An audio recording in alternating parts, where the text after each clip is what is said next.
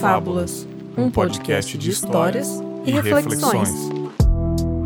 Muito bem, está começando mais um Confábulas. Eu sou o Bergs e hoje é dia de trajetórias, cara. A série aqui do Confábulas, vocês já estão ligados, né?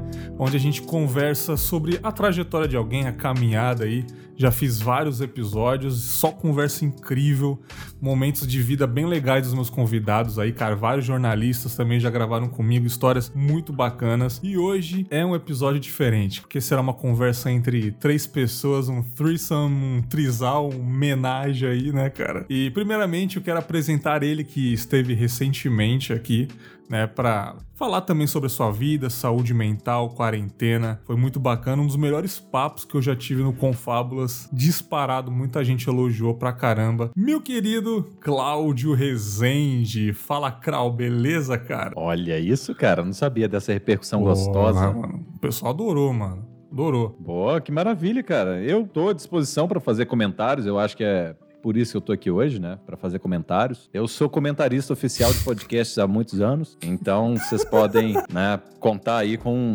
um um grau elevado de qualificação sobre isso. Oh, Obrigado. Sensacional, sensacional. E, cara, ele vai me ajudar hoje, né, cara, entrevistá-lo, né, esse, esse convidado do Trajetórias de hoje, porque é um grande amigo nosso e esse cara tem muita história para contar, faz tempo que a gente não grava. Ele esteve no primeiro Esse Dia Foi Louco, que nem era Esse Dia Foi Louco, né, o título original, mas gerou porque só teve história maluca e ele estava com receio de gravar até hoje, cara. Estava com a cabeça aí achando que eu não ia chamá-lo mais, não sei. Vamos esclarecer isso com vocês, meu querido Christian Pedroso, o Jeff Bezos brasileiro. Fala, Christian, beleza, cara? Fala, Denis, fala, Cláudio. Pô, que legal tá aqui eu que vi esse projeto nascer, eu lembro que os primeiros episódios eu fazia comentários em áudio pro Bergs assim que ele lançava, e porque era um projeto ainda muito experimental e mas ele tava curtindo muito fazer e hoje eu tô aqui gravando e hoje não é um dia muito louco, né? Porque a maioria das vezes eu venho para contar histórias malucas e não que a minha vida não seja uma história maluca, mas eu tô muito feliz de estar aqui. Obrigado, cara. Eu tô é uma grande honra estar aqui junto com o Cláudio, que fez um excelente podcast aí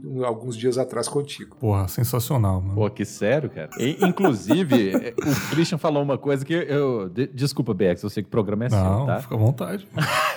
Mas o Christian fez um comentário aí que eu, eu preciso puxar essa. já puxar é, é, é, essa introdução. Quantos projetos, Christian, você viu nascer? Nossa, cara, eu olha, eu acho que uns mil aí, pelo menos, cara.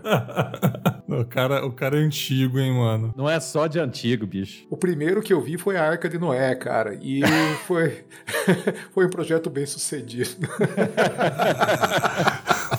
Maravilhoso, maravilhoso. Cara, eu lembro, cara, que começo do Confim, o Christian no Telegram, né, cara, que a gente participava do Café com Porrada, que eu falar mais uma vez aqui no episódio do Krau, ele fazia parte do Café com Porrada, um dos melhores podcasts já feito na história, e o Christian também fazia parte do Café com Porrada. Então, a gente tinha um grupo maravilhoso, cara, e também era um dos melhores grupos que eu já participei até hoje também. Só gente foda. Eu lembro quando lançava um episódio ou não lançava, o Christian chegava com áudio me imitando lá no, no grupo aqui, eu sou Bergs, ao que o Lo-Fi, tenho medo de tubarão, cara. O tubarão vindo aí.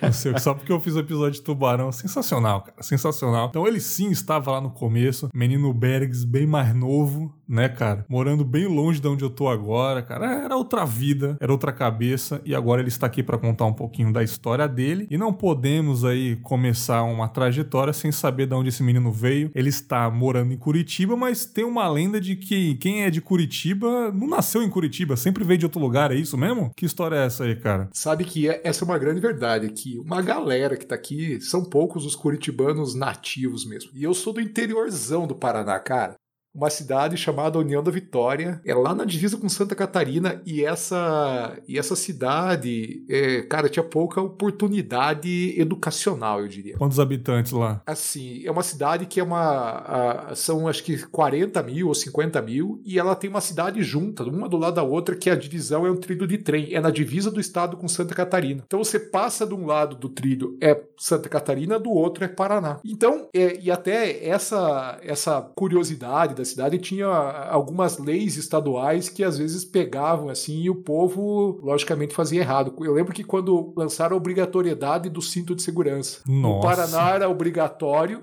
e Santa Catarina não era. Mano, galera atravessava o trilho de trem e tirava o cinto, cara. tá sabe? de sacanagem, mano. Então, coisas assim é aconteceram. filha da puta, né, cara? É igual a máscara hoje em dia, nego entra no banco de máscara e quando põe o pé lá fora já tira, assim. ó. É, isso aí, mano. Porra, sério? E, e eu vim pra Curitiba com 17 anos. E foi uma coisa muito louca, porque quando eu era um aluno ruim, cara, na escola. até o. Tem cara de até- atentado mesmo, cara. até essa idade, assim. Estudava muito pouco o estudo formal. Eu gostava, eu sempre gostei de estudar, mas coisas que me interessavam. E, cara, eu tinha reprovado dois anos na escola, cara. E, e eu falei, Christian. e eu falei pra, pra, pra minha mãe assim: sabe do que? Eu vou fazer Cefet. E Cefet aqui em Curitiba era uma. É técnico, né? uma é técnico. É. E, e aí eu pensei, bom, vou fazer o técnico porque é, no técnico todo mundo tem emprego, né, cara? Eu falei pra minha mãe, mãe, mãe, eu não quero ter emprego, eu quero fazer o emprego, eu quero criar Ó. meu emprego.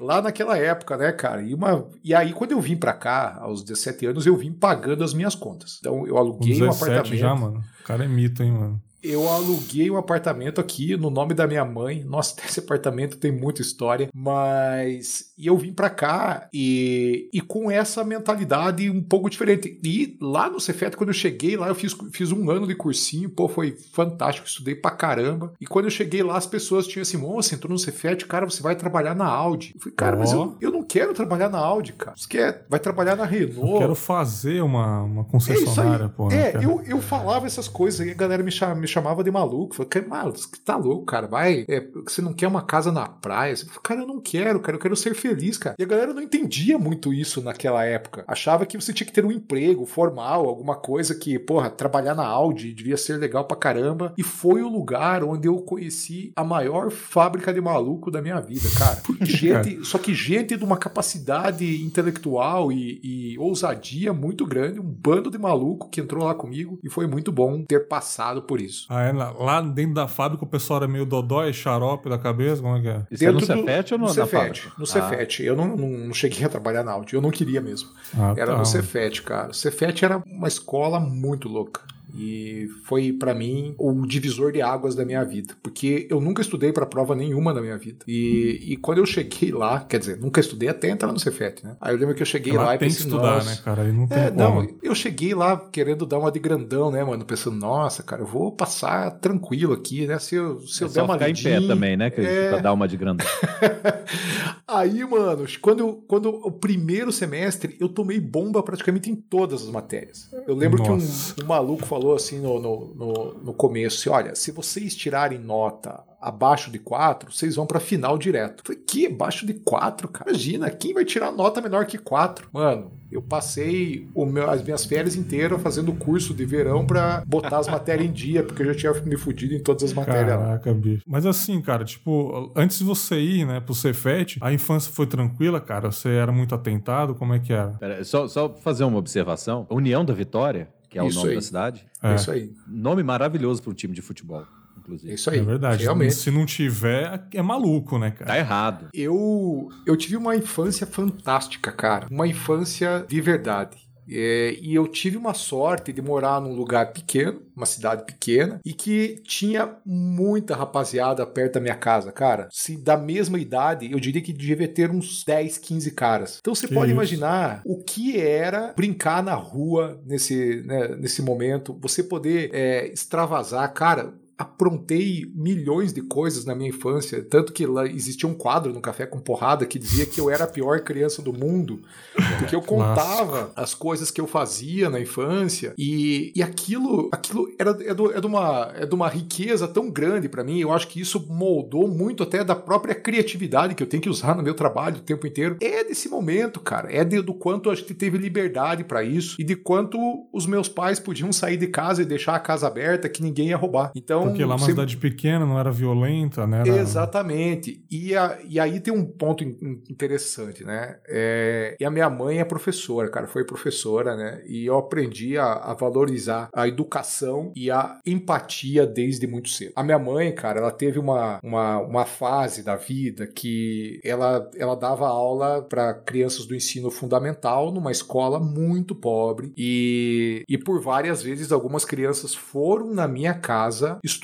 fazer aula de reforço à tarde e almoçar. Olô. E assim, e, só que eu não entendi aquilo naquele momento, cara. O almoçar era uma necessidade, não era só. Exato, cara. Ah, perfeito. Eu, eu não entendi aquilo. Eu falei, mas, cara, por que, que essa galera tá vindo almoçar aqui, cara? Por que, que eles estão vindo estudar, né? É, exatamente. então, isso eu fui entender depois. E, e, assim, situações de agressão familiar, que às vezes minha mãe se metia no meio, cara, com conselho tutelar e essa, e essa porra toda, cara, que, puxa, você pode imaginar o quanto isso acontece e, e, e você vivenciar isso no dia a dia e ter que ficar calado. E eu admiro que a minha mãe nunca fez isso. Então, uh, eu, quando eu entendi a força que ela teve, que essas coisas que ela fez lá para trás, é, isso edificou demais a minha, a minha vida e até o meu próprio propósito de vida, cara. Então, por outro lado, o meu pai, cara, o meu pai era um cara, ele é um cara, né? Ele, ele tá vivo ainda. O meu pai, ele é desenvolvedor de software até hoje. Então, só que você pensa, não, cara, um cara dessa idade, pô, o cara quer ser gerente, quer ser diretor. Cara, meu pai é desenvolvedor, ele é nativão, que ele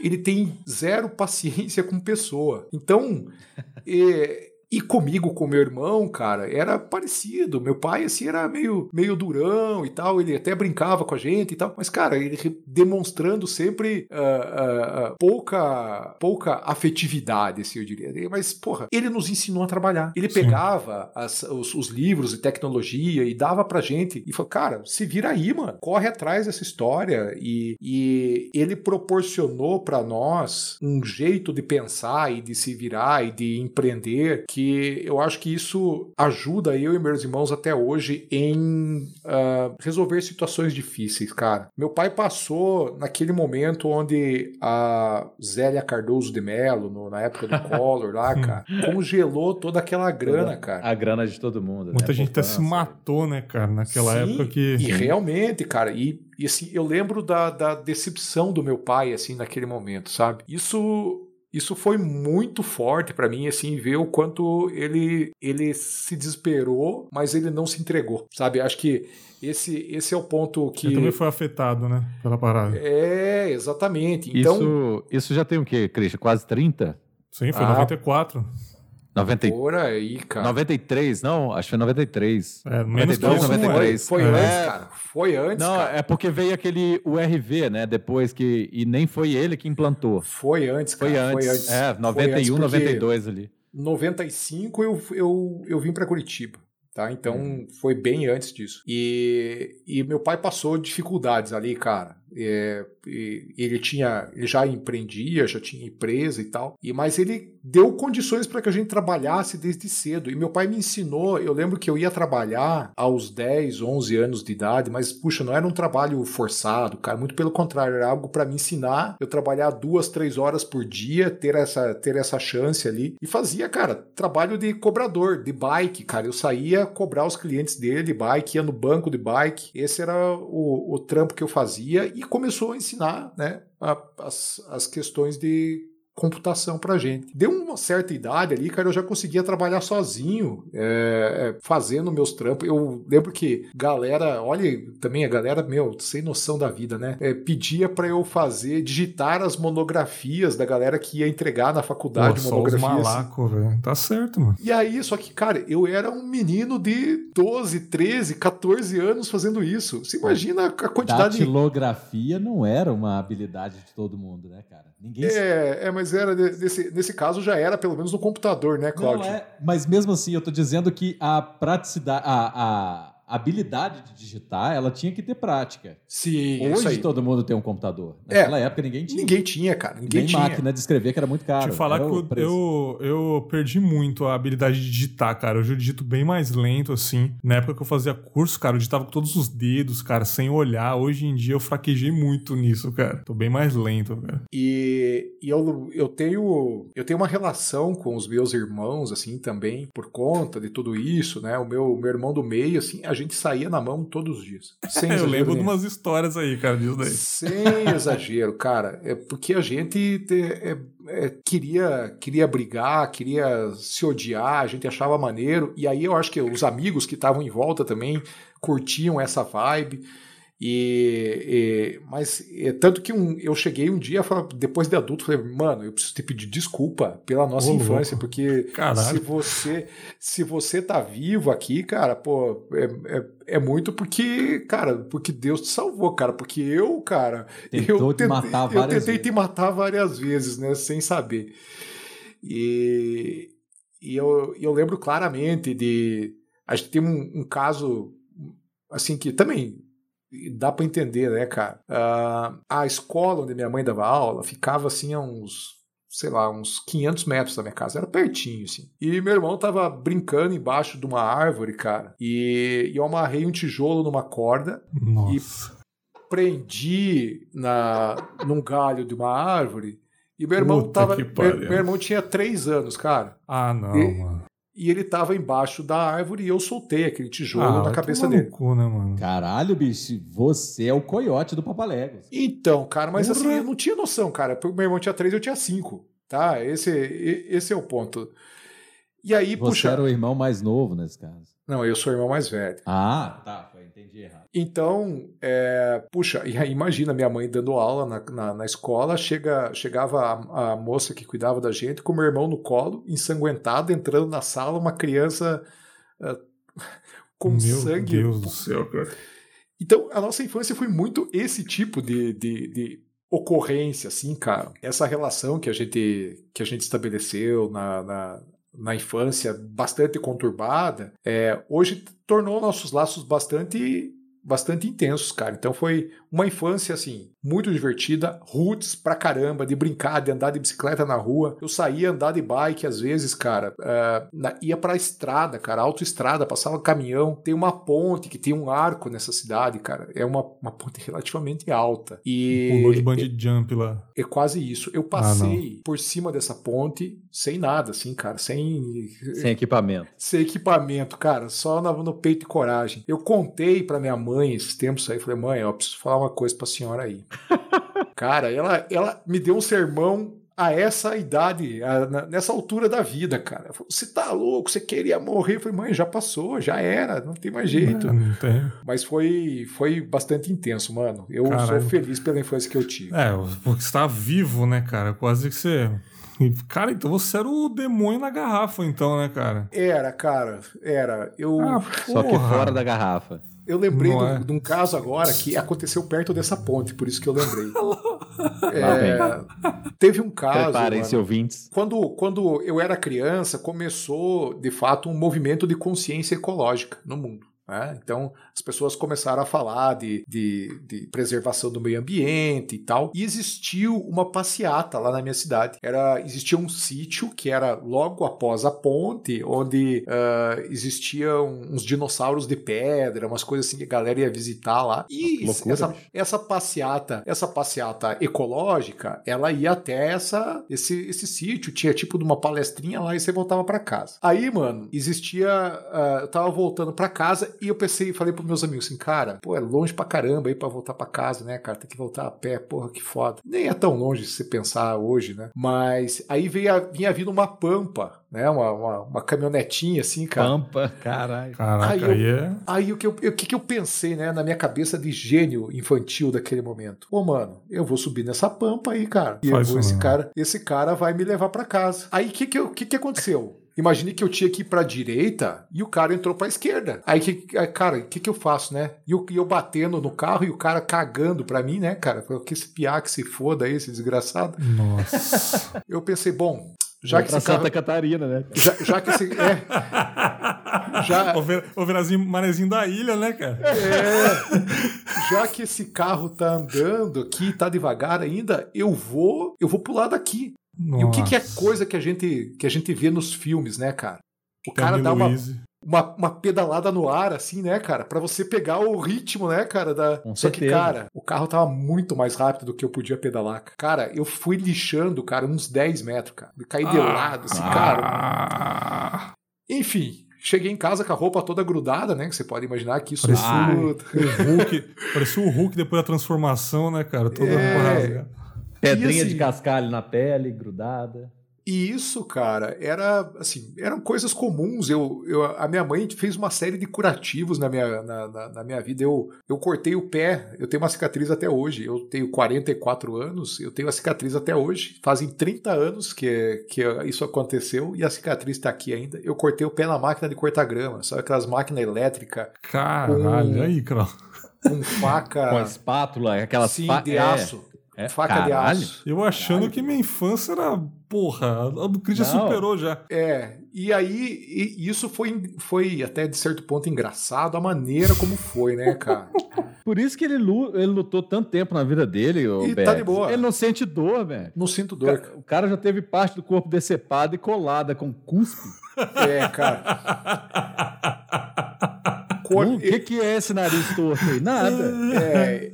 E sabe, Cláudio, que e, o meu irmão tinha perdido umas, alguma, umas bolinhas no gramado da minha casa. E eu falei, meu irmão, vou te ajudar. Daí meu irmão falou, cara, tem alguma coisa errada, cara. É lógico. Não, você não, não vai me ajudar. Não vai, não, não vai. todo solícito, que porra é essa? Não, tem alguma coisa errada. E aí eu fui lá cortar a grama para ele. Aí aconteceu o seguinte: você imagina que aquelas máquinas, né, elas têm as quatro rodinhas, assim. Então, uh, ela ficou mais ou menos num buraco onde a faca ficou gerando em falso. Nossa senhora. E aí o que aconteceu? Eu uh, pisei com o pé esquerdo num formigueiro e começou a, a encher de formiga no meu pé. E eu dei um pulo. E quando eu pulei, eu caí com o pé direito embaixo da máquina. Aí ele jogou meu pé para fora, assim. Ai, meu Deus! Lembro Deus. até hoje. Tô arrepiado aqui, mano. Nossa Mano do céu. Eu tava com Rainha System branco. Eu até Nossa. hoje. Do Rapaz, esse, esse tênis salvou sua vida, porque ele Não. era de lona. Pois é, mas eu olhei para ele assim, eu vi o tênis todo arrebentado. E eu diria, diria juro para você que em pouquíssimos segundos meu tênis ficou vermelho de sangue, assim, que ele começou a brotar sangue. Ai, mano. Aí eu fui manquitolando pra dentro de casa, assim, cara, meu pai já. manquitolando, né? O meu pai já me pegou e me levou pro hospital, cara, e aí eu já era cliente do hospital de, com, com certa frequência, assim, cara. Os caras olharam pra mim e falaram assim: não. Pô, de novo de esse novo, moleque, mano. cara, de novo, cara, de novo. Mas assim, uh, tá aí a cicatriz, cara, eu conseguia ver ver os tendões do meu, dos meus dedos, assim, eu mexia o pé, mano. assim. Caralho, foi por, foi Mas por o pé pouco. tá funcionando hoje, você manca, essas Normal, coisas não. Né? Cara, não, não, não, 100%, cara. Ele não, foi... Lógico que tá, já estragou o rosto de muita gente, inclusive. É, esse, esse pezinho. pezinho. Mas, cara, foi, foi, foi legal demais uh, ter. Até ter, ter contado isso aqui pra mim, porra, cara, eu, dificilmente eu conto essa história. Cara, você, você pezinho, essa parada véio, de luta aí, você entrou novo, né, eu acho, porque um cara agitado assim, os seus pais que falaram, pô, esse moleque é meio agitado, tem que ir pra luta, mano. Qual que é a fita disso daí? Véio? Na verdade, eu entrei no esporte muito cedo. Eu sou apaixonado por esporte e apaixonado por competição. Uma pessoa igual você, assim, cara, tem que ir pro esporte, cara, porque. É é isso aí. É, e aí eu não consigo viver sem competição. Se você colocar, eu colocar uma formiga do lado e você colocar do outro, o Christian vai apostar, televisionar e vai fazer disso. Vai fazer até uma federação sobre isso, possivelmente. Que isso? E aí? É, é, é sério, cara. O, o Christian, ele não pode ver nada que é uma possibilidade de competição que ele cria um esporte. Pelo menos na cabeça dele durante um tempo. Eu sei que ele fazia. É, cara, eu, infelizmente ele tá certo, viu, Bergs? Eu tenho, e até eu falei ali, cara, uh, que eu faço esporte na minha vida desde os seis anos de idade. Eu passei por todos os esportes possíveis. E mesmo assim ser encapetado desse jeito, né? É, cara, precisava gastar energia. E teve um caso aí recente, eu e uns amigos nossos aí, quando a gente trabalhava junto, eu e o Cláudio, a gente foi comer uma feijoada, cara. e aí eu, pô, a gente marcou, vamos comer, e eu tenho um, um, um, paladar, assim, um tanto quanto exagerado. Eu gosto de comer bem, eu gosto de comer bastante. Aí chegamos... Qual que nesse... é o nível? Me, é, descreva melhor. É o nível que eu como um quilo em cada refeição. Não é possível, cara. Sim, sim. É, é, é possível. E aí a gente foi nessa feijoada aí, cara. E aí era assim: a gente tava, acho que uns cinco ou seis amigos. E aí os caras começaram a falar assim: não, vamos pegar duas, vamos pegar duas feijoadas aí, eu acho que dá. Outros, não, três. Eu falei, caras, ó, decidam vocês e vou pegar uma inteira para mim. Aí os caras, que ah, duvido que você vai comer e tal. Nossa, aí soou como desafio, né, cara? cara aí chegou a garçonete. Aí, ó, despediram lá e tal. Daí, ó, eu quero uma feijoada só pra mim. Quero uma, uma inteira. Aí, aí ela olhou para mim assim e falou: Olha, não sei se o senhor sabe, mas a nossa feijoada ela serve de ela serve de duas a três pessoas. Eu falei: Eu sei, eu sei. Daí ela falou: Nossa, duvido que você vai comer tudo. Falei, Cara, aquilo soou para mim como um puta desafio. Eu falei: Não, agora Nossa. eu vou até o final e eu comi isso até o final. E não passou mal? Não, não passei mal, não. Eu tenho, eu tenho um, eu tenho a perna oca, eu acho. Você tem um reto. você não tem estômago, você tem reto. É, é verdade. O reto começa na garganta e termina no cu. É. E... O cara tem a perna oca é foda.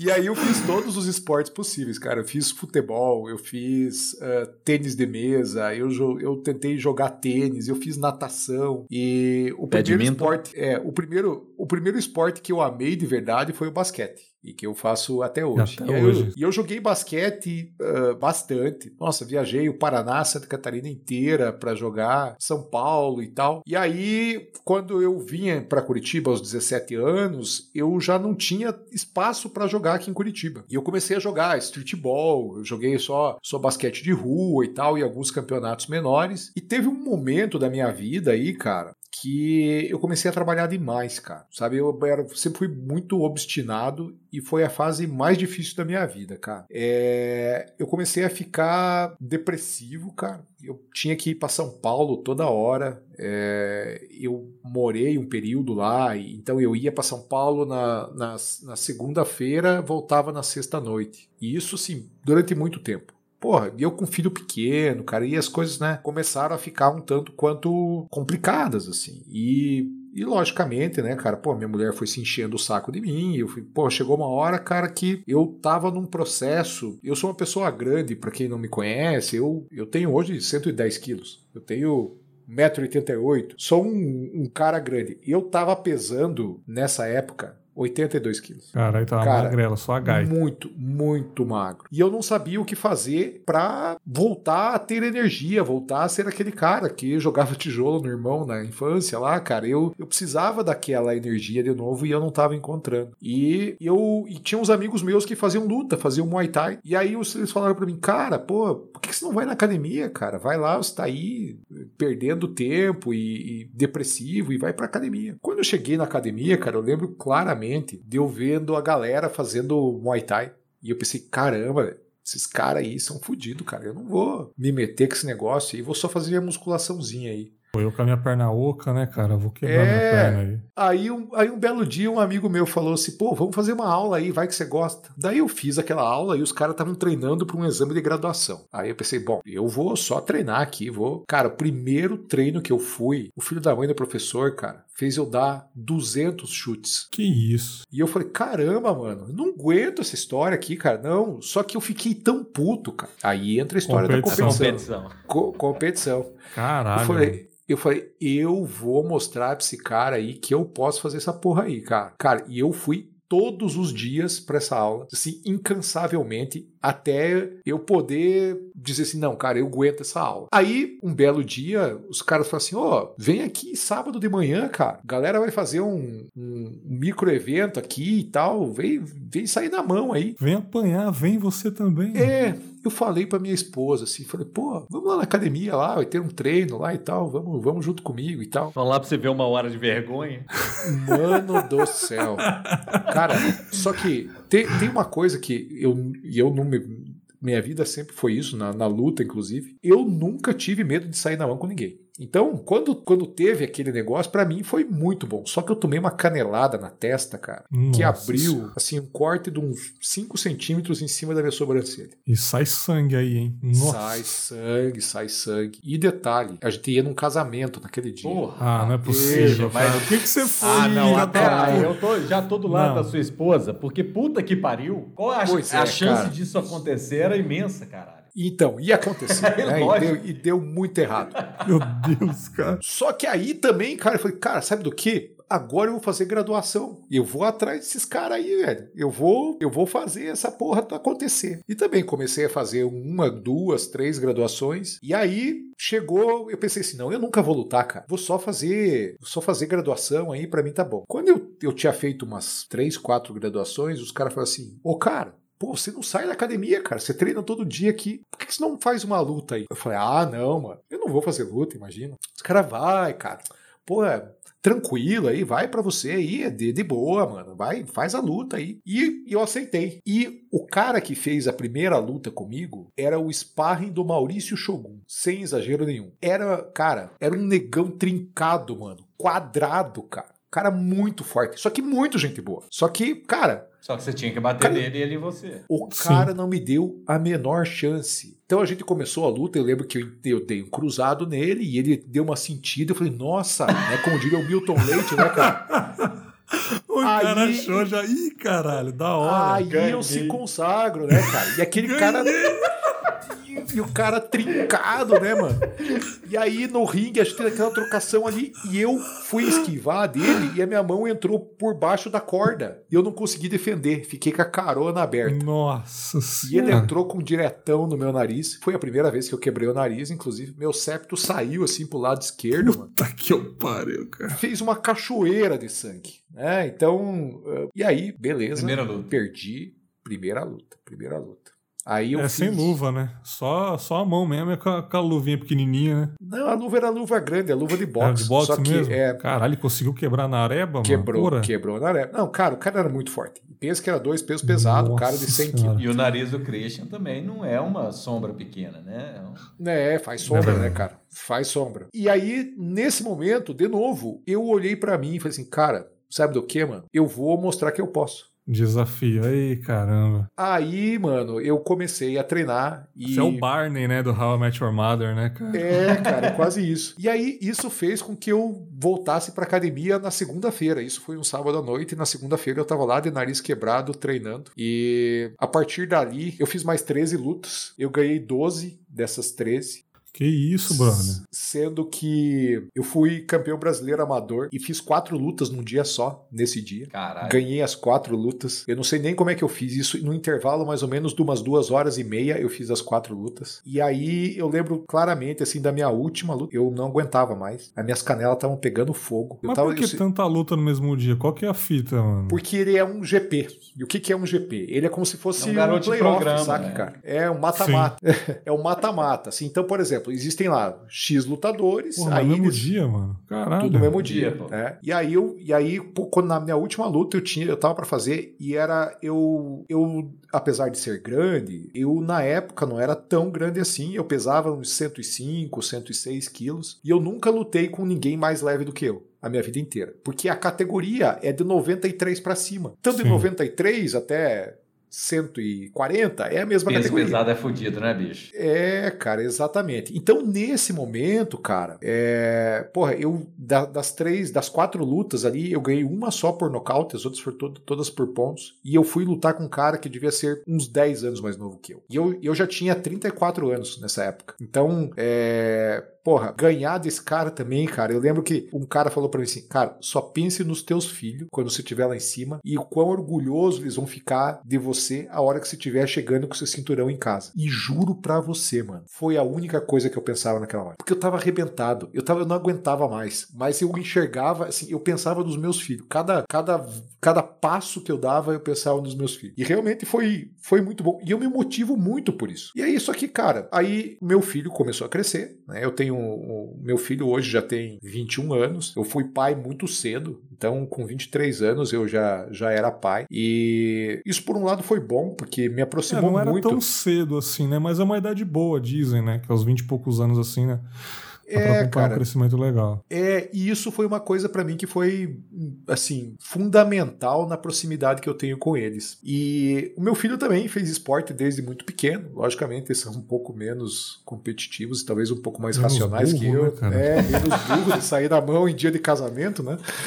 E quando isso aconteceu, velho, é... meu filho quis jogar basquete. E aí, caramba, cara. Eu Não fui quis assistir lutar. um. Ele lutava comigo. Ele ia pra academia, os dois, meus dois filhos têm graduação e tal. Mas quando ele foi jogar basquete e eu assisti o primeiro jogo dele, cara, acendeu um- uma chama no meu coração por causa do esporte, por causa do basquete de novo, que eu dei um jeito de voltar a jogar. E o técnico do meu filho, olha que coincidência, e foi uma puta coincidência mesmo, era um cara que tinha jogado comigo lá em União da Vitória. Caralho, que doideira. Então, essa, essa coincidência, ele falou assim: cara, pô, tem um lugar aí que a galera joga, vai uns veteranos, domingo de manhã, vai lá, cara, vai lá ver se você se você curte. E aí eu comecei a jogar basquete de novo. E eu comecei a acompanhar e a viver isso. E o dia que eu pude jogar com meu filho no mesmo time, a primeira vez, foi a coisa mais foda do mundo. Pô, dizem que é maravilhoso isso, cara. O- imagine os dois, assim, é- e era um jogo oficial, a gente jogando no mesmo time, vencendo. Porra, cara, isso sim foi forte demais pra mim. E quando isso aconteceu, eu botei na minha cabeça que, mais um desafio, eu gosto do desafio, que eu preciso jogar com meu outro filho. Então eu vou continuar jogando, eu vou continuar me cuidando, eu vou continuar fazendo o máximo de atividades possíveis para que eu consiga jogar com os meus dois filhos. Ah, vai tomando seu cu, Cris. Coisa maravilhosa, Cara, é muito louco. É muito louco isso, porque Que coisa no maravilhosa. episódio, que, no episódio que gravamos com, com o seu Cláudio Rezende, ele elogiou muito essa parte, né? Sua de você ser uma máquina que faz tudo, né, cara? E eu É. queria saber, cara, como que. Até colocar o Krau nessa fita aí, como que cruzou o caminho dos dois aí pra trabalhar junto numa época que o Cláudio estava em Belzonte, né, cara? E ele foi pra Curitiba pra trabalhar contigo, é isso? Como que Sim, funcionou cara. essa parada aí, mano? Cara, eu tenho um propósito de vida muito forte. E é do caralho. Eu, eu, eu- só, só eu- permita esse espaço. Diga, cara. diga, diga.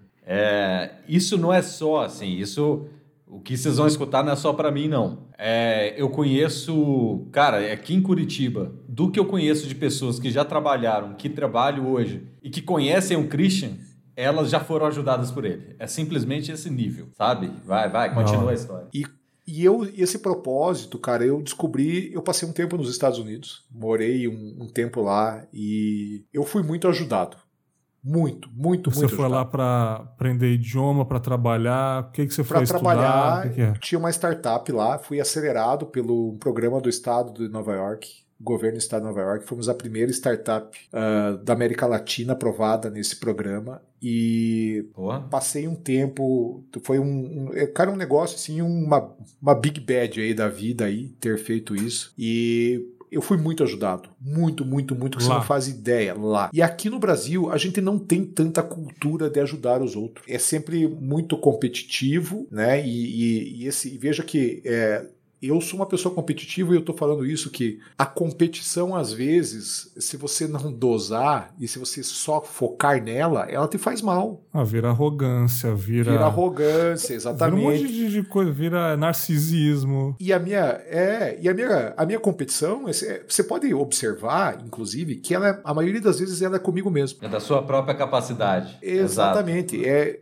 é, e aí, quando eu fui ajudado pra caramba, cara, eu voltei e pensei assim, cara, por que, que a gente não se ajuda aqui no Brasil, cara? Por que, que a gente não faz isso? E eu lembrei, aí volto lá pro comecinho do podcast, quando eu contei a história da minha mãe Pô, dando aula Sim, para as sim, crianças. Maneiro, E a- cara. Diferente para tantas pessoas, de tantos jeitos. Ela pode ser, às vezes, um cara que está com um baita do negócio e precisa faturar ou vender a empresa por 500 milhões de, de reais, de dólares, seja lá o que for. Um estagiário que precisa do primeiro emprego. Para quem essa chance é maior, Bergs? Cara, isso depende de tanta coisa. Uhum. Mas eu decidi que eu não vou fazer distinção de tamanho de chance. Eu vou trabalhar para que a chance aconteça. E quando eu estabeleci isso, cara. Tomar no cu. Eu, eu, eu procuro fazer isso da maneira mais natural possível e para amigos, para pessoas que me apresentam ou para casos que me apresentam. Às vezes a gente se frustra, mas eu aprendi que a, a frustração pelo, é por alguém que não aproveitou a chance, não por eu ter dado a chance ou ter trabalhado uhum. para que essa chance aconteça. E com o Cláudio, cara, foi mais ou menos assim, porque ele ele o Cláudio, a gente trabalha numa área muito parecida, né? Então eu trabalho com design há muito tempo, tenho uma empresa aqui. E aí o meu, o meu desejo inicial até era levar o Cláudio para minha outra empresa, lá para Hero, que é a minha, minha, minha empresa onde o meu irmão é meu sócio, inclusive. Conheço, conheço. E aí Pô, a gente chegou a conversar e eu tentei colocar o Cláudio lá, daí de repente, cara, eu estava como diretor de produto UX lá da Madeira Madeira. E o Cláudio falou assim: Cara, porra, cara, eu preciso mudar de vida, eu preciso fazer alguma coisa diferente, eu preciso de uma oportunidade, cara. Porra, preciso sair dessa vida aqui. Eu falei: de maconheiro, ele, né, cara, em Belo Horizonte, tá foda é, aqui, cara. Nada, só comecei a fumar aqui em Curitiba, cara. Eita porra. e aí, cara, o Cláudio, eu falei pro Cláudio, Cláudio, você quer participar de um processo de seleção aqui para trabalhar comigo? Eu não garanto que vai dar certo, mas eu vou abrir a porta para você. Pô, vou te colocar no processo, vou colocar você como meu indicado, vou fazer. E, cara, a gente conseguiu que desse certo e, e foi uma decisão, para mim, muito bem é, sucedida, porque ele foi muito bem no que ele fez. E era uma aposta, e nós dois tínhamos um contrato aqui sobre a aposta que nós estávamos fazendo. E aí o Cláudio topou essa história, o cara se embrenhou, fez o que tinha que, que, que fazer e para mim, hoje, cara, eu olhar para o profissional que o, que o Cláudio é, me enche de orgulho, sabe? Porque. Cara é bravo, é um, cara é bravo. É um chora cara não, que. Crau, ah, chora não, é um cara que cresceu pra caramba e que ele tinha muitas dificuldades ali no começo, cara. Porque. E não é por culpa dele, cara, é por culpa do ambiente que ele tava, pela forma como, como ele tinha que, que trabalhar ali e tal. E a gente trouxe ele para um patamar diferente. E falou, Cláudio, a régua vai subir. Só que a régua vai subir e você tem que ir junto, cara. E ele topou essa história. Então, é, para mim tá aqui materializada uma chance. Então, cada vez que uma coisa dessas acontece, e como o Cláudio falou, uh, eu tento fazer isso por repetidas vezes na vida, cada vez que uma coisa dessa acontece, cara, puta, eu durmo mais feliz. E não é hipocrisia, cara. É, é, é tá feliz por isso tá acontecendo. Muito louco, né, cara? E é engraçado que quando a gente tava dando um rolê, né, Cláudio? A gente tava falando do, do Christian mó tempão, né? Tava dando umas voltas lá na, na rua. Aí ele falou: caralho, mano, o Christian, ao mesmo tempo que é um cara que ajuda muita gente, o cara é sério no que faz e ainda dá zoeira lá dentro, né? Quando ele tá quieto, pode ter certeza que não tá trabalhando. Não, não. Ele tá fazendo uma montagem no Photoshop. O Christian, quando ele tampa com esses pequenos ombros a tela do notebook, do, do, do notebook ou do Mac dele, cara, você pode ter certeza que alguém vai sair numa montagem do Photoshop, alguma coisa vai acontecer, tá ligado? Você acha que ele tá concentradão fazendo uma planilha, Mas você imagina o seguinte, Max, eu quero que você imagine o seguinte. Pensa numa empresa bilionária que tem o diretor de produto falando assim, ninguém chega perto e nem enche o saco. Nem precisa falar, né, Christian? Você só abaixa e começa a fazer. Todo mundo sabe que vai sair alguma coisa de lá. Então ninguém enche o saco, porque tá todo mundo na expectativa. Antes de sair um produto pronto, é a montagem, tá ligado?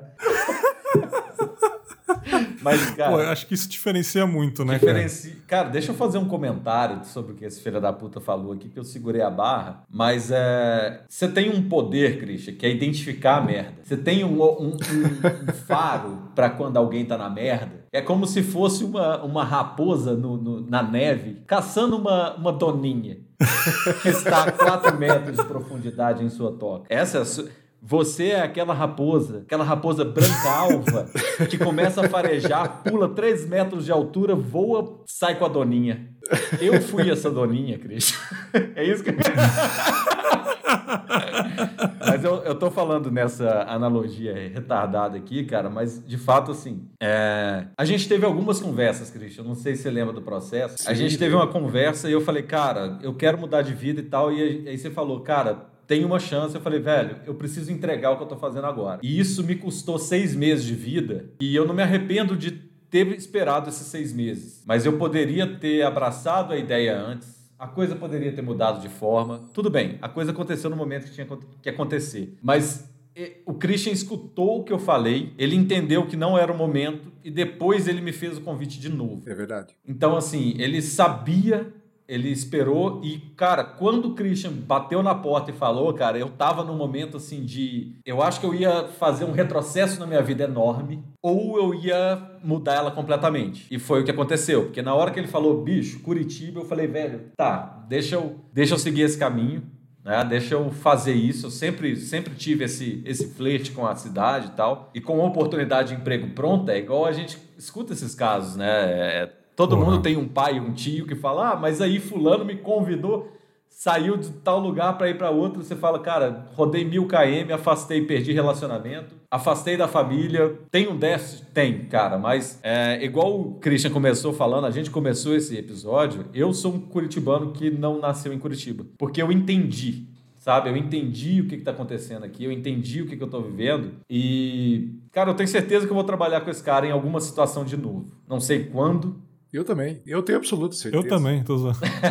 Mas é, o Christian não só te ajuda com, com que quando você está precisando, Berg. Não é só assim, ah, eu preciso de ajuda, ele te dá. Ele te dá uma ajuda, mas ele te dá um desafio. Porque esse filho da puta tem a competição e o desafio no sangue. Então, assim, tem que, tem vir, que vir junto, junto. Né? Tem que vir junto. Então, é, ele me tirou completamente da minha zona de conforto. Só que ele sabia o que ele estava fazendo. Porque ele também faz isso. Ele sabe como te ajudar. Eu não tô aqui mamando esse cara agora, mamando, assim. Eu tô conseguindo falar porque minha boca porque é grande. Tá longe, né? Mas é, Sim. O pênis dele tá de um lado da minha boca e do outro eu estou falando. Mas de fato, velho, é, é igual ele, ele comentou da questão da empatia no início, da mãe dele escutando, da mãe dele falando, é, de entender uma situação. Ele entende a sua situação. Ele, ele, eu não tô falando merda, ele sabe que é verdade, né? É, outro dia eu tava conversando com um, o cara que hoje se tornou meu chefe, e eu conversando com ele, eu falei, cara, olha isso aí com o Christian e falou: já tá marcado, vou conversar com ele tal dia. Falei, cara, tá vendo? Tipo, que ele também foi ajudado pelo Christian.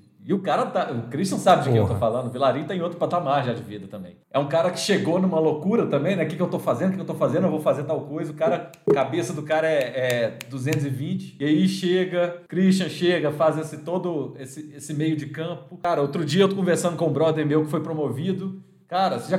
Porra, não, foi o Christian que me deu tal ideia. Sabe? É desse nível, não tô zoando. O cara tá, no, tá no meio de todo mundo, Exato. né, cara? Todo mundo tem uma história com ele, né? Exato. Mas você sabe, Bergs, é essa, essa situação aí, esse processo aí de, de tá. Tem tudo a ver com essa questão do propósito. Porque o propósito, para mim, aí, é, é, a hora que eu descobri, a hora que eu defini esse propósito, a minha vida se tornou muito mais fácil. Porque todas as decisões que eu tenho que tomar, eu penso, puxa, isso aqui está aderente ao meu propósito? Isso aqui vai me permitir ajudar ou permitir que mais pessoas tenham chances ou não? E isso tem a ver, inclusive, com a, a, a minha empresa e do meu irmão, com a Hero, que a gente, a gente sabe que a gente não é o fim de carreira para as pessoas não querem passar 50 anos trabalhando lá. Mas o que a gente faz é possibilitar que essas pessoas se qualifiquem, estejam boas o suficiente para que elas tomem qualquer caminho, seja lá ou seja fora. Então,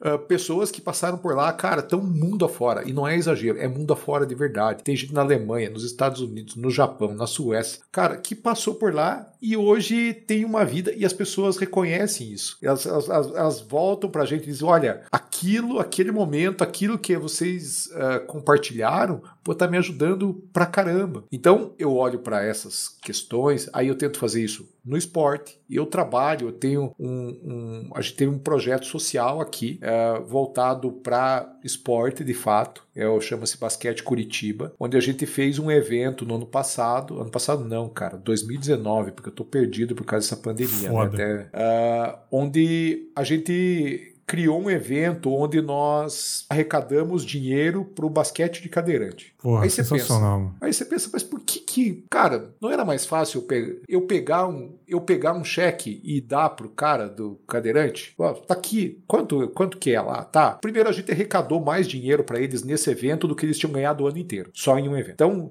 e os caras com dificuldade para montar cadeira, para fazer todo o processo e tal. Só que o que, que foi o legal, cara? O basquete de cadeirante, na grande maioria das vezes, ele é jogado por pessoas que não eram cadeirantes. São pessoas que sofreram acidentes, pessoas que tiveram alguma doença que acabou levando eles para cadeira. E ele tem uma questão de autoestima, porque são caras que querem fazer esporte, que são competitivos. E a gente fez um processo, cara, no, no evento, onde nós colocamos um time de cadeirantes para jogar com meninos que fizeram o camp que a gente executou lá, é, os cadeirantes contra os meninos. E eu pensei, cara, imagina, isso não vai dar certo. Por que que na minha cabeça, né? ali. Imagina, cara, que um pai vai querer ver um filho na cadeira de roda ali, imagina, cara, não vai deixar o filho fazer essa brincadeira. A criança se adaptava na cadeira de roda, é isso? Sim. É, então o que, que, que aconteceu? Aí, cara, tinha fila, as crianças queriam fazer isso, e para os cadeirantes, eles eram os ídolos, eles eram os fudidos da história, porque, cara,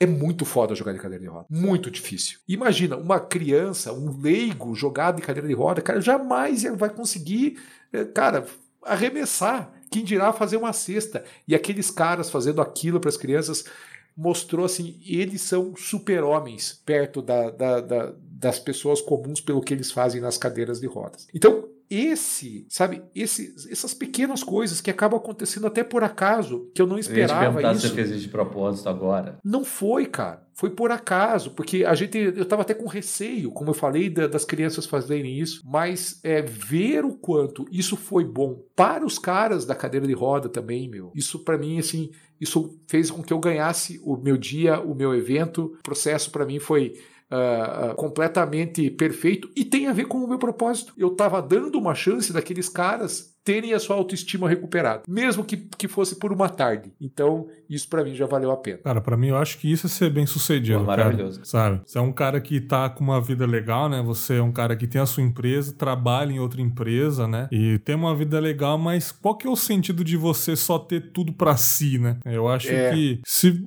cara, se você acumula muita coisa e não espalha isso, né? Porque eu fico imaginando as pessoas que já passaram pela sua empresa gravando um podcast aí tirando o crau. Pô, cara, como é que sua vida, ô Joãozinho? Pô, legal, mas teve uma empresa que eu trabalhei, o Christian lá, que foi muito importante para mim, pô, depois não sei o quê. Não Sempre vai ter esse trecho na, na história Exato. da pessoa, sabe? Pô, isso é e... maravilhoso. Você ser lembrado é maravilhoso, cara. Isso não tem preço, Bergs. Juro para você se tem alguma coisa que me deixa feliz, assim, é quando alguém, às vezes o cara, meu, isso já aconteceu. Às vezes as pessoas estão lá mudando o quarto emprego depois que elas trabalharam, trabalharam comigo, o cara me menciona lá no LinkedIn, ó, oh, pô, queria agradecer ao Christian aqui Porra, que me ajudou e tal. Cara, você olha, pô, esse cara não tá trabalhando com você faz 10 anos. Então, uh, isso, isso tem um valor para mim, é incalculável. E, e tem cara. gente, é, é, o Christian sabe, cara, tem gente aí no, do mercado nosso que é popstar no mundo de UX, de usabilidade, de design, e o Christian é, é, é, referência desse cara. Eu tô falando sério. E não é um cara, dois. Tem, tem, tem vários casos desses, né? Mas tem. Pô, eu até esqueci o nome do, do perfil do cara lá, mas trabalhou contigo na hora que eu vi. O cara, eu, eu super, super skills, skills. Eu segui o cara, via o cara falando sobre grana, sobre negócio. Aí o cara, pô, postou uma foto lá de quando ele começou a trampar. O Christian na foto. Eu falei, vai tomar no cu, bicho? Como assim?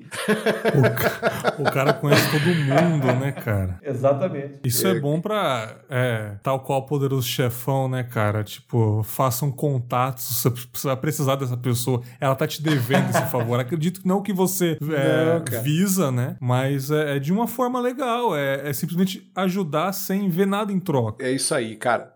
E sabe uma coisa que eu, que eu sempre e eu até falo pra galera que trabalha comigo, cara, nunca queime hipótese, sabe? Por mais puto que você ficou, pô, vem aqui, vim gravar um podcast com o Bergs aqui, o cara só me zoou, cara, pô, não gostei. Cara, vou lá e começo a falar mal do Bergs. Cara, não faça isso. O mundo dá voltas o tempo inteiro. E, e as pessoas mudam, as situações, você não sabe o que tá acontecendo lá do outro lado, cara. Às vezes o cara tava num momento péssimo, ele tava passando por um momento péssimo. E, puxa, nós temos vários aí, é, amigos nossos, às vezes que passaram por momentos difíceis difíceis e que fizeram coisas que a gente olha assim: caramba, o que esse cara tá fazendo? Passa um tempo depois, o cara volta centrado e, e, e entende que ele tá, tá errado e que isso. É, é, e aí você queimou uma ponte às vezes, e você vai se culpar para pela vida inteira por isso. Então nunca queime. E no, no círculo profissional isso é muito verdadeiro. Porque o mundo dá voltas, como até o Cláudio falou aqui. Ele falou assim: Poxa, eu tenho certeza que um dia eu vou trabalhar com esse cara de novo. Tem um cara que trabalha conosco aqui, o João. Uhum. O João está trabalhando comigo a quarta vez. Sabe que é quatro vezes o cara. O João foi meu chefe é, anteriormente, inclusive. Olha é, isso, Exatamente. Cara. Então você assim, você saiu da empresa, né, do Christian, mas o caminho tá junto ainda, né? Tá, tá junto, entrelaçado. Não, na verdade, né? cara, eu, eu, há um tempo um atrás adeus, eu né, conversei né, sobre uma empresa que eu fiquei sabendo que o Christian é, é advisor lá, não é, Christian? Eu fiquei sabendo. Ah, tá. O cara manda em Curitiba. Não, não é cara. Curitiba, não, é da Bahia, mano. É, é da Bahia. É. E, e, eu até tenho um, um, ponto até considerar que eu não consegui voltar a conversar com ninguém dessa empresa mais, porque eu tô fudido onde eu tô agora. Mas agora a gente vai conversar.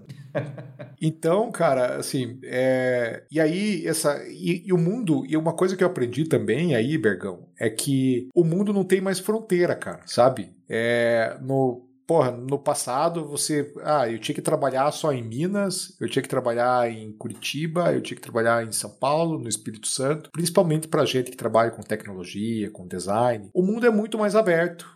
A gente tem a possibilidade de conhecer e trabalhar com pessoas do mundo todo. Essas, essas minhas viagens, eu passei um tempo na Holanda também, trabalhando com a Holanda, com clientes da Hero lá na Holanda. Uh, e e começar a entender que o mundo de fato não tem essas fronteiras e, e que vale a pena você é, é, investir um pouco na relação humana, sabe? Isso você nunca perde, cara. Eu tenho pessoas da, da época que eu passei nos Estados Unidos, até hoje me procuram, cara. Às vezes, puxa, por um trabalho, ou para indicar alguém, ou para uh, ah, até uh, me oferecer algum trabalho, ou alguma ou algum outro tipo de oportunidade de negócio. Isso isso você tem que construir, sabe? Essa essa relação não pode ser simplesmente quebrada ou ignorada ou você ter um interesse de uma via só.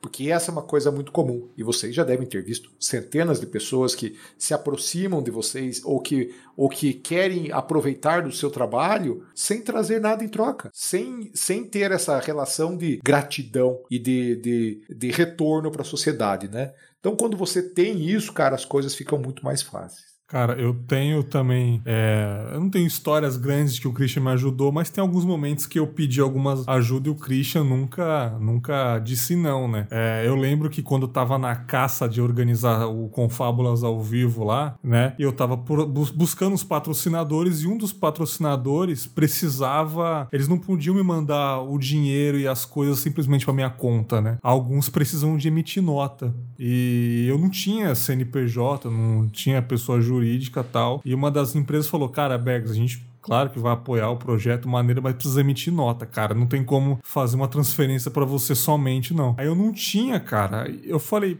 Aí eu pesquisei algumas pessoas, uns falaram, ah, porra, não dá, não sei o que, pra fazer para você. Outros falaram, ah, vamos ver aqui, não retornou. Eu falei, cara, vou ver com o Christian. E o Christian na hora, cara. Pô, remito para você aqui na hora. Porém, cara, como eu não, eu não sou MEI, né, eu, eu tenho o CNPJ, empresa mesmo, não vai compensar é, emitir a nota para você que o imposto vai ser muito grande, cara. Então esse dinheiro que você vai ganhar aí vai, vai dar uma facada, mano, que é melhor não. Aí eu falei, é, cara, porque esse dinheiro eu vou, eu vou usar pra custear custear as paradas lá, né? Mas assim, o cara nem hesitou. Ele falou, cara, se você, se você aceitar, beleza, é. tamo junto, entendeu? E, e até pouco tempo atrás, quando eu tava fazendo uma limpeza no meu guarda-roupa, tinha uma camisa bem grandona do antigo podcast que eu tinha, que tava lá a empresa do Christian lá, cara. Ah. Porra, é assim. verdade, assim. cara. Lembra que eu patrocinei uh, porra, vocês também, mano. porra. É, eu falei, cara... caralho, o cara tá envolvidaço, né, cara, nas paradas, cara. Fora fazendo as montagens pra gente no Telegram, fazendo as figurinhas lá. Sim, sim. E é um Você cara que, que, como o Krau falou, que é muito atarefado, mas sempre tem um tempinho pra gente. É impressionante. impressionante. O cara tem 32 horas por dia, cara. Eu juro pra você, juro pra você, mano. Eu edito um podcast de sábado, quando eu vejo já tá à noite, não dá pra fazer mais nada, mano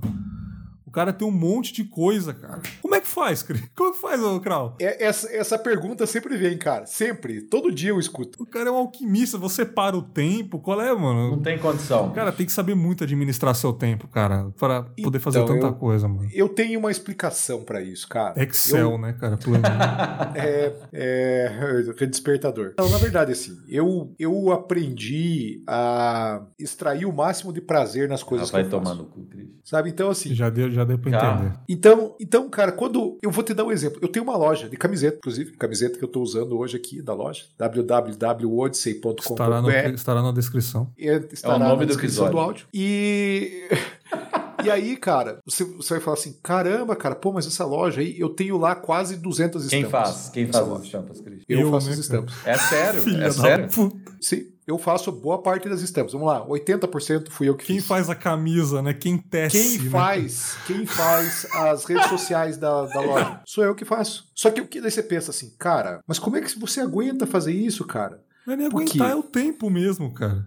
Sacou? É, é dividir bem o tempo, porque assim, eu gosto de fazer isso. Eu gosto de desenhar, eu gosto de fazer estampa, eu gosto de fazer as montagens no Photoshop lá e tal. Por que eu não posso transformar isso numa camiseta? Então, cara, eu pego, às vezes no meu sábado de manhã, eu vou fazer estampa. Esse final de semana eu fiz, sei lá, cinco ou seis estampas que estavam atrasados no meu cronograma pessoal aqui. Terminei, entreguei e, logicamente, eu tenho pessoas e eu aprendi a delegar. Então, eu tenho pessoas de minha confiança para todas as coisas. A Hero, por exemplo, o meu irmão cuida da Hero. O meu irmão, cara, ele é a, a melhor pessoa que eu poderia pôr para cuidar desse negócio. Então, eu trouxe meu irmão para ele, porra, eu, eu me preocupar muito pouco com o que está acontecendo lá. Então eu tomo as decisões estratégicas, o que eu quero tomar, as decisões, as outras meu irmão está tomando. Puxa, eu tenho ah, o projeto social do basquete, que eu gosto. Só que isso me faz bem. Então entende que a diferença de eu estar trabalhando lá, trabalhando com produto no Delivery Center hoje, eu estar trabalhando, estava com produto na Madeira Madeira, eu estar fazendo outras coisas, eu estou com um negócio nos Estados Unidos agora de novo. Cara, cada um deles me dá um prazer diferente. Ele me dá uma, uma, uma positividade diferente. Ele Você tem não um... vê como uma obrigação Não, ali. de jeito tal. É, esse é o ponto. Esse que é o ponto. Eu vejo muito como obrigação fazendo as coisas. Eu, eu bufo demais, sabe? Você fica assim. Tá, vamos lá fazer, sabe? E isso, isso aqui, sabe quando que eu bufo? Às vezes, quando eu vejo que acabou o tempo e eu não consegui fazer tudo. Sabe? Então, por exemplo, eu tenho. Eu vou te dar um exemplo aqui. Eu tô com o meu controle de estampas da loja aqui aberto. Eu tô com 23 estampas na fila, já prontas, já que já estão. que não, não entraram na loja ainda. E eu tenho mais 18 para fazer. E aí, assim, às vezes eu queria ter feito mais. Eu não consigo, às vezes, porque o tempo não dá, porque. Aí você pensa, pô, mas você parou agora para gravar o Confab. Você não podia estar fazendo Podia. estampa? Eu podia. mas sabe o que, que eu gosto, cara? Eu curto pra caramba isso aqui. Porque Você sente quando- prazer no que você tá fazendo no momento sempre, né? Exatamente. Daí, pô, eu gravo, eu faço live de NBA o tempo todo, né? Toda semana eu tenho, tenho uma live com alguém. Eu tenho o podcast lá do, do basquete. Eu tenho aqui o- os, os podcasts que me convidam para participar. Aí eu dou palestra. Às vezes eu tenho que dar aula para alguém. Eu faço isso com uma felicidade, cara. Você não faz ideia. Aí eu trabalho com luta ainda, sabe? E, e tudo que eu faço, aí, pô, eu tenho. Eu, ah, eu jogo basquete, além de tudo. Tem o campeonato que eu participo, que eu jogo. eu falei isso semana. no meu episódio, inclusive. Não dá pra Olha entender, isso, mano. cara, não dá. coisa. Mas é essa essa otimização. E tem um cachorro aqui. Não, agora tem o cachorro. Cachorro bagunceiro pra caramba. Tem Aí que cuidar do tem, cachorro. tem o casamento, tem os filhos, sabe? Dois é muito filhos. louco, mano. É muito louco, cara. E aí, você tem uma outra coisa na relação familiar, com os filhos principalmente, que vale a pena lembrar. Você sabe delegar, né? É, na questão aí, você já deve ter visto as pessoas falarem assim: ah, porque você tem que passar mais tempo com os seus filhos. E a questão não é de quantidade, e sim Qualidade. de qualidade. Tempo de qualidade. Porra, eu vi o Cariani falar isso, cara, que é um fisiculturista e tal, empresário. Ele falando que também ele é tipo o Christian, mano. Ele é tipo.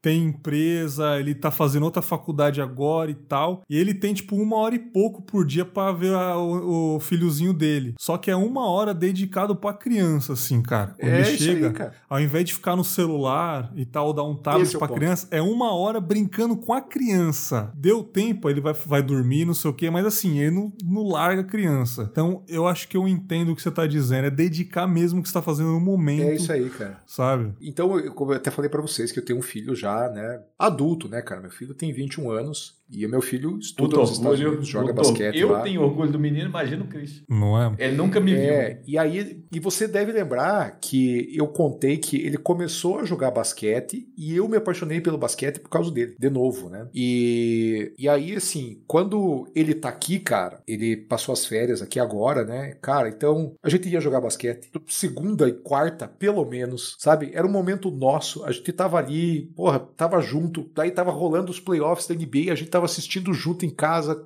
assistindo. Cara, e assim, é um, é um momento que isso não volta atrás. Então, essa, esses campeonatos que a gente joga junto, ele até a gente jogou um agora, cara, sabe? Pô, fomos pra final do campeonato, perdemos uma final lá, mas porra, que maneiro eu tá fazendo isso com né, meu filho? Cara? Que maneiro eu tá fazendo isso com ele? Aí ele, pô, ele vai voltar agora, vai voltar pro Brasil aqui só em maio do ano que vem. E, cara, a gente vai jogar de novo quando ele voltar. Então hoje ele estava me contando lá que ele comprou produto de limpeza para limpar onde ele está, onde ele tá ficando lá nos Estados Unidos, como é que tá a coisa. Cara, ele é meu amigo. Você entende é, a, a diferença, cara? Ele não, não é não é simplesmente meu filho. E meu filho pequeno é a mesma coisa, cara. A gente senta, precisa conversar, precisa discutir coisas, precisa botar limites. Precisa, mas eu preciso dessa cumplicidade e dessa intensidade da relação sempre. E é isso que é isso que eu tento fazer. Por isso que eu digo que você passar 20 horas uh, por dia com seu filho, se você ficar zerando o Nine Gag aí no celular, mano. Né?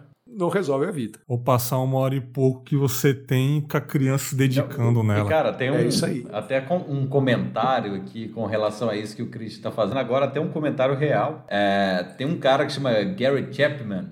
Não sei se vocês já viram. Ele é um até um pastor, eu acho mas ele é um escritor americano e ele teorizou cinco linguagens de amor. Vocês já viram sobre isso? Não. Uma delas é o tempo de qualidade, é, acho que é tempo de qualidade, alguma coisa assim. Tempo qualificado, eu não sei qual é o termo correto, mas eu acho que é eu acho não, tenho certeza que é exatamente isso que o Christian tem como priorização de vida. E é até legal falar isso, Christian, quando você estava falando sobre o que, que você faz de ajuda e tal, na hora me lembrou a conversa que eu tive recentemente, eu vou puxar de novo aquele assunto de terapia, que o meu, meu psicólogo falou outro dia, cara, você tem que parar de preocupar com motivação e preocupar com propósito. É isso aí. Sabe? E na hora que o Christian estava falando, do, explicando, construindo a narrativa dele para chegar no propósito, eu pensei, cara, esse é o propósito do Christian. Aí ele falou, esse é meu propósito. Eu falei, filho da puta. Ele já sabe disso. tá ligado? Ele já sabe disso. Esse é o ponto. É, Caramba. Mas é uma construção, correto, Christian? Você não sempre foi assim. Não, não. E como eu falei, eu só senti isso depois que eu voltei pro Brasil. Porque eu fui muito ajudado, cara. Muito, muito, muito, muito sabe? De, de porra, de eu, não, de, de, eu, de eu querer ir numa empresa, às vezes, querer um contato e se pensa, imagina, cara, quem que vai me receber na empresa X, que é uma gigante de tecnologia no mundo? Aí um cara, você manda um e-mail para um cara, um cara abre essa porta para você. Cara, isso aconteceu comigo uma cidade chamada Boulder. Ela fica do lado de Denver, no Colorado. E quando eu cheguei lá, cara, eu tava com uma agenda muito espaçada, assim. Eu tinha, eu ia ficar três dias na cidade e três em Denver e dois em Boulder. E aí, cara, imagine, eu ia fazer assim duas reuniões, ia custar caro pra caramba essa reunião. Eu falei, porra, preciso de alguém que me ajude aí. Aí um amigo meu aqui do Brasil, Maurivan, inclusive um designer, e olha, cara, esse cara tem uma história fantástica também, tá nos Estados Unidos hoje. E o Maurivan, cara, é um cara que talvez eu tenha dado a primeira oportunidade de trabalho para ele na vida também, de trabalho de verdade. Eu lembro, cara, ele foi fazer entrevista com a irmã dele. Ele trouxe a irmã para fazer entrevista junto. De tão novo que ele era, assim. E esse cara hoje, ele é um executivo de uma grande companhia lá nos Estados de Unidos entrega. e tal. E Maurivan. Ele... Cara, o cara é motorista da FedEx, né, cara? Brincando. Aí, cara, o, o, o Maurivan me apresentou para um outro cara lá nos Estados Unidos que trabalhava numa empresa em Boulder. Olha aí, olha que louco isso, cara. Aí, esse cara de Boulder é, falou assim: cara, pô, você tá vindo para Boulder e tal, brasileiro e tal, pô, vou te dar uma força. Ele mandou um e-mail pro CEO da companhia dele. O cara, CEO da companhia isso. dele abriu, assim, tipo, umas 20 oportunidades para mim, que eu tive dificuldade de encaixar a agenda nos três de dias. escolher, inclusive, qual, né? Não, aí Aí, aí olhe, olhe que louco isso aqui. Aí esse cara, uma das conversas que ele me trouxe era de um cara chamado Mike Stemple, era um cara dos Estados Unidos e eu tinha uma plataforma de personalização nos Estados Unidos. O Mike Stemple foi o cara que criou a primeira plataforma de personalização de capinha de iPhone nos Estados Unidos. E aí esse cara falou assim: porra, cara, sabe que esse negócio é interessante? Eu vou te apresentar para um outro cara. Me apresentou para o dono da maior indústria de personalização dos Estados Unidos, que era em Denver, que era um cara chamado Dan Green. E aí eu fui lá e é essa empresa que eu passei sete meses dentro dessa empresa, desenvolvendo um produto a custo zero. Esse cara não me cobrou nada para estar tá lá dentro. Caralho. Então, assim, e veja quem me ajudou, quem abriu essa porta para mim, na verdade, foi lá no começo uhum. o Maurivan, meu brother lá, que abriu isso aqui. E quando você começa a costurar esses links e observar o quanto isso é importante, cara, e aí tudo que acabou acontecendo na minha vida por conta desse contato, que talvez, cara, tenha sido aquele menino que foi fazer a entrevista com a irmã lá para trás. E foi, pô, esse menino talvez é bom. Talvez não, com Vamos certeza. Né? Não, não seria possível é. Essa ponte que você fez não seria possível sem ele. E eu sou tão feliz por ser amigo dele até hoje. Fui padrinho de casamento dele hoje, dele, cara, assim, pô, sempre que ele precisa falar sobre a vida, também, cara, ele sempre me chama. Então, uh, eu vou ser sempre grato a ele e a toda essa, essa, essa cadeia de coisas que aconteceram aí no meio. Então, cara, tem tudo a ver com esse propósito. É muito de deixar semente em cada pessoa que você passa, né, cara? É isso aí, cara. E também porque ninguém ninguém consegue um sucesso pessoal, ninguém vence sozinho, né, cara? A gente Nunca, precisa de pessoas, cara. né? Isso é verdade. Isso uh, é, e a, até, às vezes, quando eu vejo alguém fazendo uma. Uh, comemorando ou falando que não teve ajuda de ninguém, ou simplesmente comemorando a própria conquista, cara, isso me dá uma tristeza muito grande. Porque eu sei que tem muita gente que. É impossível, cara, é impossível chegar sozinho em qualquer lugar. Foi o que o, o Krau falou no episódio dele, do bar. Quando é o bar verdade, ficou eu pronto, lembro da história do bar o que Krau ele falou. falou, né, cara? O meu bar está pronto. Foi ali que o Krau ficou extremamente chateado e foi uma apunhalada e tal. Porque cara, tudo foi, tudo contribuiu ali para o bar o estar Chris pronto. tinha dado né? a cotovelada, cara. Tinha dado uma canelada já. Falei, quer ter o meu bar aí, o caralho. Já meu. guardar a canela no cara, né, mano?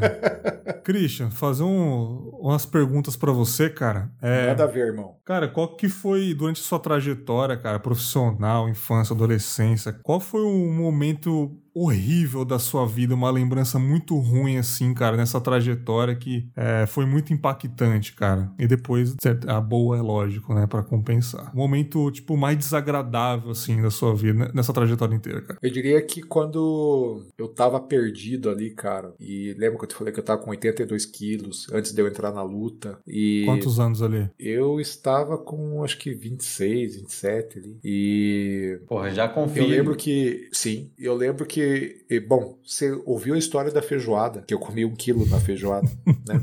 E não, e, e, eu como um quilo com frequência, tá? Não é, não é. Cara, se eu comer quatro pedaços de pizza, mano, eu fico zoado, tá? Nossa, na cama, velho, cara. Aí, nunca pra... fala assim, cara, Christian, esqueci minha carteira, tem como você pagar o almoço para mim?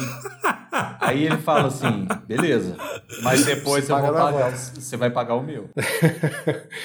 Então, cara, nesse momento, cara, eu tava numa situação tão ruim psicologicamente, Bergs, que eu colocava assim, uma folha de alface, meia colher de arroz, um tomatinho, eu olhava para comida e eu não conseguia comer. E dias, muito tempo assim. E aí eu fui entender é, o quanto a nossa mente pode te dominar de uma maneira negativa. E a minha mãe me ajudou nesse momento. Ela foi muito importante para mim e me orientou para que eu buscasse, para que eu ela até me conhecendo muito bem. Esse foi um momento para mim assim muito triste. E eu tenho um outro momento triste que eu gostaria de comentar, que é claro. um momento de arrogância da minha vida. Olha aí. Olha aí. Eu tive uma sorte é, de ter empreendido muito cedo. Então, é, uma, uma empresa que eu trabalhava me deu uma chance o Ricardo, um cara que é meu amigo, meu ídolo até hoje, ele que me ensinou muito do que eu aprendi sobre relacionamento humano e como a gente deve cuidar das pessoas. É, esse cara, ele é o, o, o, meu mentor, é o meu, meu espelho nessa, em tudo isso e ele me ofereceu e a gente era sócio. E a primeira coisa que eu pensei naquele momento que eu ia ter uma empresa, que eu ia ser dono da minha própria empresa. Eu olhei para aquilo e eu falei, cara, eu quero ter uma sala só para mim. Eu, o que que eu, que que e eu fiz, sabe? Eu fiz isso. Onde eu criei uma sala, onde eu me isolei, onde eu ia trabalhar de terno. Inclusive, tem uma, esse dia eu vi uma foto, eu trabalhando de terno. O Krau, o Krau me conhece, cara. Bom, se, os que estão aqui no vídeo estão me vendo, sabem como é que eu sou. É, eu não tenho sapato mais, sabe? Eu Só tenho, tem tênis colorido agora só tem o tênis colorido, cara. Mas, enfim, e, e, isso me afastou demais das pessoas no, naquele momento. E eu diria que eu não diria que eu me arre, não me arrependo disso, porque eu acho que isso edificou muita coisa dali para frente. Mas era uma coisa que eu poderia ter evitado e me tornado cada vez mais uh, uma pessoa melhor sem ter pisado em alguém. Eu acho que nesse momento eu devo ter pisado em algumas pessoas porque eu estava completamente cego por um pseudo sucesso que nem existia, sabe? Então acho que esse é um momento que eu, uh, eu sempre olho para trás e ele para mim é um, um momento de aprendizado muito grande. E positivo, cara, eu diria que assim o nascimento dos meus filhos é algo que é até clichê falar sabe que todos, todos os pais têm isso, isso é, isso é muito importante. Né? O, Nem todos, né? É, alguns, né? Uh, os, os, os, pais que estão próximos, né? Então, uh, isso é importante. É um ótimo clichê. É, e é um ótimo. É, só que é, eu acho que eu comecei a, a ficar muito feliz quando as conquistas deles me fazem bem. As conquistas dos meus filhos, que são fruto do que eu acredito, fruto do que eu eduquei. Eles trabalham da maneira como eu, é, como eu acredito. E eu tenho um momento bem recente. Meu filho, ele que esse que está nos Estados Unidos, agora está trabalhando na universidade nos Estados Unidos. Ele é um dos assistentes técnicos da, da universidade onde ele, onde ele está. E isso me encheu de orgulho, cara, porque foi ele fez tudo sozinho. Nesse caso de não tudo sozinho, entenda, uh, ele não precisou Sim. de mim para fazer isso. Sim. Ele teve a ajuda Sabe? de outras ele, pessoas. De outras pessoas que não um foi novo ciclo de, então, de relacionamentos que ele criou. Exato. E aí, e ele tem essa gratidão por essas pessoas que passaram. Então, eu vi que eu consegui ensinar alguma ele tá coisa. Ele está trilhando o próprio isso, caminho, cara. E isso, para mim, cara, assim, é uma sensação de missão cumprida gigantesca. Então, por isso, esse para mim é um dos momentos mais felizes da minha vida. Ele vai começar a ajudar outras pessoas também, né? É, isso aí, cara. E, e, eles sabem, sabe? É, tudo aqui, é, aqui na minha casa é sempre uh, quando a gente precisa, em outras situações, a gente precisa ajudar alguém de uma forma mais explícita, às vezes, né? É, a gente sempre comenta o quanto isso é importante, o quanto isso é. Uh, tem que ser de coração, não tem que ser publicitário, precisa ser é, real, precisa ter um intuito de ajuda de fato e tem que estar alinhado com o propósito. Se está no propósito, está tá tudo resolvido. Sensacional, cara. Esse é Christian Pedroso. Olha aí, que maravilhoso. É, e que, puta, que papo, hein, Krauzito? Que, que papo. E faltou, tá faltando que, que, que aula, muita né, coisa cara? ainda desse homem, bicho. Né? Puta que pariu, mano. Tem que ter uma parte 2, mano. Não é possível, cara. É porque a gente chegou na cintura eu ainda, dele, né? Porque tem um resto. Não é, eu, eu não tive ainda o prazer de conhecê-lo pessoalmente, né, cara?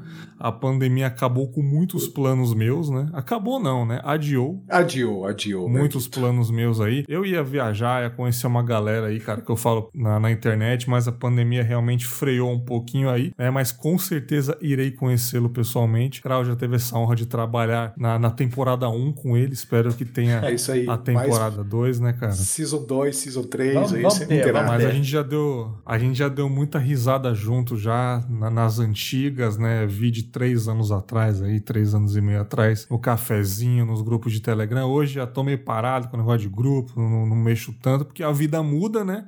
Sim. Mas o contato não pode acabar, né, cara? E, e, cara, espero que o Christian esteja aqui mais uma vez no Confábulas para contar outras histórias, fugindo desse tema de trajetórias, mas histórias mais aleatórias que eu sei que ele vai ter, com certeza, mais dias loucos por aí, né, cara? E espero que ele continue ajudando pessoas também, continue fazendo isso que é maravilhoso. E brigadão, cara, por aceitar esse convite, esse mini trajetórias contigo aí, cara. Pô, eu tô muito feliz de estar aqui, já falei para você. E, e, de verdade, cara, eu tenho história sobre qualquer coisa. até, uma, até uma vez, a gente lembra, Krau, lá no cafezinho, a gente criou a roleta russa de histórias. e. E assim, eles, sorteavam um tema e eu contava a história, cara. E, sempre tem. E, e sempre tem. E eu, eu sou tão feliz por ter essas histórias para contar. É, então, e tá aqui num, num, num, podcast que fala sobre isso, fala sobre histórias, fala sobre pessoas, fala sobre inspiração e tanta e tanta. Quando eu olho, cara, eu olho o feed do Confábulas, cara, e eu saber que eu vou estar tá aqui, você não faz ideia que do isso, meu orgulho. Que isso. De verdade, eu cara. Eu não sou um flow né? Mas estamos aí há, um não, tempo. Cara, o, o que, que é você, você, é pré-flow, meu irmão. Você é pré-flow. o que, que é isso? Mas, meu, muito obrigado, meu irmão. Eu tô, tô isso, feliz de verdade de estar aqui, cara. Contem sempre comigo. Sempre que eu puder, eu vou, vou fazer. Com certeza. E também agradecer mais uma vez o Krauzito aí, né, cara? Krauzinho da massa que está aqui mais contribuindo. Óbvio que ele estaria aqui, porque, pô, combina demais, cara. Eu não ia conseguir gravar só eu e o Cris. Fala, Cris, fala mais. Não sei o que, não. Tem que estar o cara que andou junto com o cara aí, porra. A gente, cara, toda vez que eu converso com o Krau, você vem, mano, no, no assunto, cara. Pô, é que massa, sempre que assim. massa, que massa. Então era inevitável não chamá-la pra contribuir. E brigadão mais uma vez, Krauzinho. Pô, cara, prazerão. Fico orgulhoso de estar aqui num lugar tão importante na podosfera nacional. Fala isso não, fala isso não. E o Christian, tem um detalhe. É, depois, no futuro, a gente tem que contar a vez que eu fiz uma lap dance pro Christian. Ô, é Com verdade, cerca cara. de Tem vídeo. 345 Tem vídeo. pessoas em volta. Não, não, peraí. Conta agora, foda-se. Que isso? Não vai contar, não? Tô Vai, esperando. Vai, você conta Não, ou eu conto? que tem que contar, cara. Ele que era o, Bom, o então chefe. vamos lá, cara. Não, conta aí pra finalizar, pô. Na empresa que nós trabalhávamos, né, a, a Black Friday é um evento, É o... ah, assim, é o evento do ano. E, é, né, aliás, foi a última Black Friday onde teve um evento presencial, né, Cláudio? Cara, que tristeza, né? E a gente trabalhou pra caramba. Eu diria que foi uma das experiências profissionais mais intensas da minha vida. E a gente trabalhou horrores, assim, dias virando e trabalhando, e muito felizes, diga-se de passagem, trabalhando naquele, naquele verdade. ritmo que nós queríamos entregar. E aí, cara, no último dia, onde a gente estava lá, ou só praticamente observando se a gente ia bater a meta, tinha quase uma, uma festa rolando ali. E, tem, e tinha uma, no andar que nós estávamos, tinha uma caixa de som. Né? Detalhe, Essa- o senhor estava numa pilha de nervos porque a gente precisava bater uma certa meta. Isso, elástica. isso. E estávamos no, no, ainda As bem que de chegamos, fato. né? Mas estava ali, É. preocupado, né? Preocupado. E aí, cara, a galera pedia música lá pro, pro nosso amigo lá, o Renatinho, meu querido Renatinho, que era o DJ da, da, da, da Cast Som. lá. Renato Violeiro. E aí, meu irmão, entra Sandra Rosa Madalena. Não, o Cara. meu sangue ferve por você. Isso, o meu sangue ferve por Eu você. achava que era a mesma coisa até Que agora. isso, né? velho. É, enfim. É, é, é parecido. Cara, eu tive coreografia é bem diferente. oportunidade, cara, de dançar o meu sangue ferve por você com seu Krauzito. Que e ele isso, se mano. declarando pra mim, isso filmado. Sei Não é lá, possível, 300 pessoas nos aplaudindo, cara, e, e batendo palmas e fazendo assim. No começo eu fiquei um pouco constrangido, eu Vou admito, mesmo. Mas eu falei, sabe do que, cara? Vamos entrar no Já clima, que eu tô pô. aqui, eu vou abraçar esse É, negócio, cara. E nós, nós demos um show, cara. Essa é a Dois verdade. homens, Que cerca de isso. 3 metros e 70 em vertical. Exatamente. Mas foi uma delícia, inclusive. Foi uma delícia. Gravado, vídeos. Depois a gente te manda o vídeo que você. Isso aí você, tem, você Porra. não acredita. Pode, pode parecer que. é, não, esses caras estão inventando. Eles não dançaram para todos esses caras. Sim, nós dançamos e fomos muito felizes, Fomos, né, cara? Klaus? Fomos e. Não, não digo uma Black Friday, mas um evento desse nível a gente precisa ter de novo, né, cara? Com certeza. Agora estamos vacinados, meu querido Krau. Em breve, 100% imunizados, poderemos fazer tudo isso. Porra, maravilhoso, cara. Tem que ter mais histórias do Christian. E em breve chamarei, com certeza, cara, que. Cara, eu sou um cara, eu tenho 30 anos de idade, cara. Eu sou um cara que eu acho, particularmente, que eu tenho história pra caralho dessa vida, mano. Que eu vivi, tipo, muito já nessa merda. Mas comparado ao Christian, não dá, mano. Não tem, não tem Comparado como. ao cara que tem quatro vidas em um dia, não tem como. É, acho que. Acho que é isso que me faz ter bastante história, cara. É. Muito bom, muito bom, cara. Adorei essas trajetórias, Christian. Mais uma vez, muito obrigado. Meus queridos ouvintes, gostaram de saber um pouco da vidinha do Christian aí? Cara, sensacional. Tem que ter ele de novo aqui. Gostou? Quer comentar sobre o episódio? Chega lá no Insta, como vocês sempre vão lá na DMzinha, né, cara? Ou manda um e-mail sagrado pra nós. Um grande abraço e tchau! Falou! Ah, Valeu! Eu te amo. Ah, eu te amo, meu amor. Siga o Confábulas no Twitter, arroba podconfábulas. No Instagram, arroba confábulas.